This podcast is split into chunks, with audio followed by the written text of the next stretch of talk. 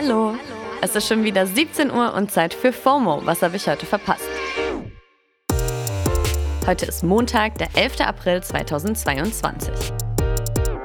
Mein Name ist Dana Salin und heute geht es um das Schellen-Update 1000, Hashtag Entschuldigung und erste Cyborg-News.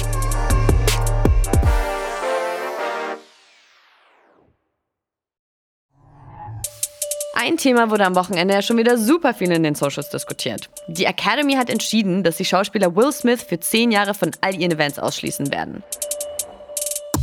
Er hatte ja den Komiker Chris Rock während der Oscarverleihung live auf der Bühne eine gescheuert, weil der während seiner Moderation geschmacklose Kommentare über Wills Frau Jada gemacht hatte.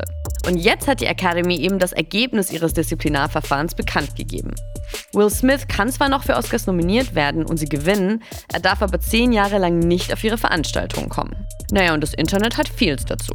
Manche befürworten diese Maßnahme, aber es wird auch super viel Kritik geäußert, weil die Academy bisher nicht unbedingt dafür bekannt war, Schauspieler für ihr problematisches Verhalten zu bannen. Ich sag nur der unconsensual Kuss, den Adrian Brody Haley Berry bei den Oscars 2003 aufgedrückt hat. Auch Promis haben sich auf Twitter zu Wort gemeldet und Rapper 50 Cent findet die Reaktion der Academy zum Beispiel zu heftig und schreibt God damn, they doing Will dirty. Chris Rock hat angedeutet, erst bei seiner kommenden Live-Tour über den Vorfall zu sprechen. Und Will Smith selbst sagt, dass er die Entscheidung der Academy respektiert und war ja auch selbst schon am Freitag aus der Academy of Motion Picture Arts and Sciences ausgetreten. Zurückgetreten ist jetzt auch Familienministerin Anne Spiegel von den Grünen. Das haben ja schon die ganze Zeit viele UserInnen auf Twitter oder auch Oppositionsführer Friedrich Merz von der Union gefordert. Der Hashtag Anne Spiegel und Wochenurlaub sind in den Trends und das Thema eigentlich in allen Nachrichten, weil durch die Bild am Sonntag gerade rausgekommen ist, dass die Familienministerin letztes Jahr während der Flutkatastrophe im Ahrtal in den Urlaub gefahren ist.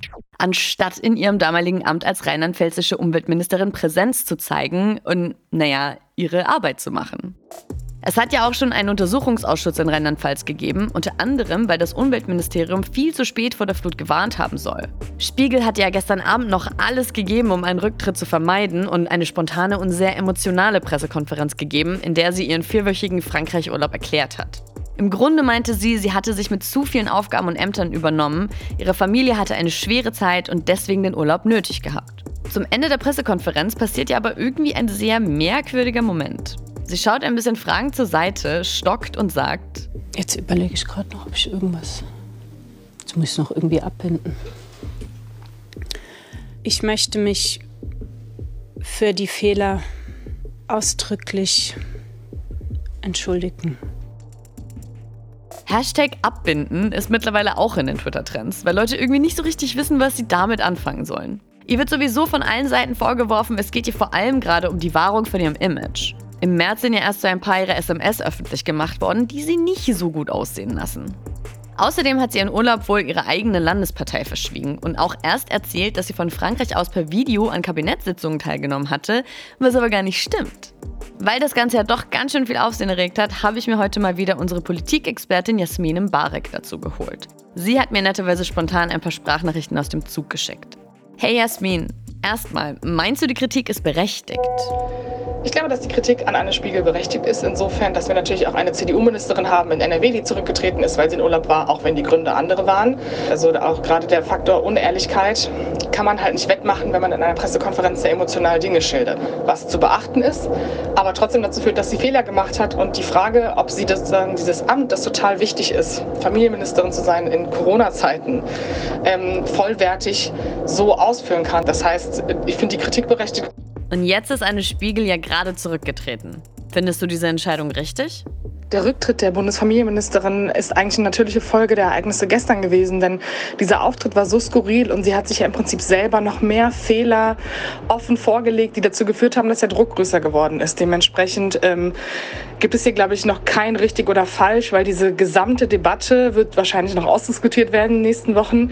Aber prinzipiell ist es etwas, was einfach erwartbar war. Danke, Jasmin. Ja, krass, das ging jetzt doch ganz schön schnell. Mal sehen, wie sich das Ganze noch weiterentwickelt. Die Technologie entwickelt sich ja bekanntermaßen auch immer und immer weiter.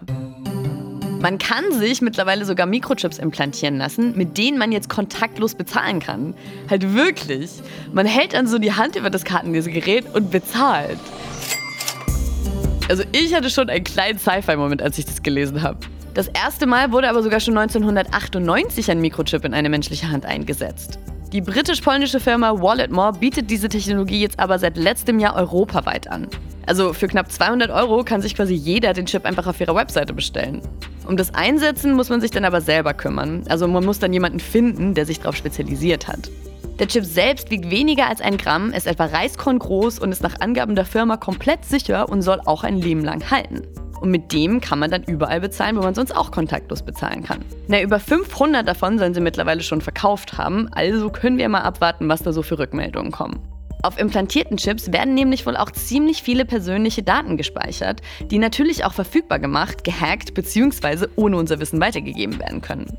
Aber schon auch mega weird, dass ich gerade über mögliche Datenleaks von in Menschen implantierte Chips rede. Cyborgs incoming, ich sag's euch.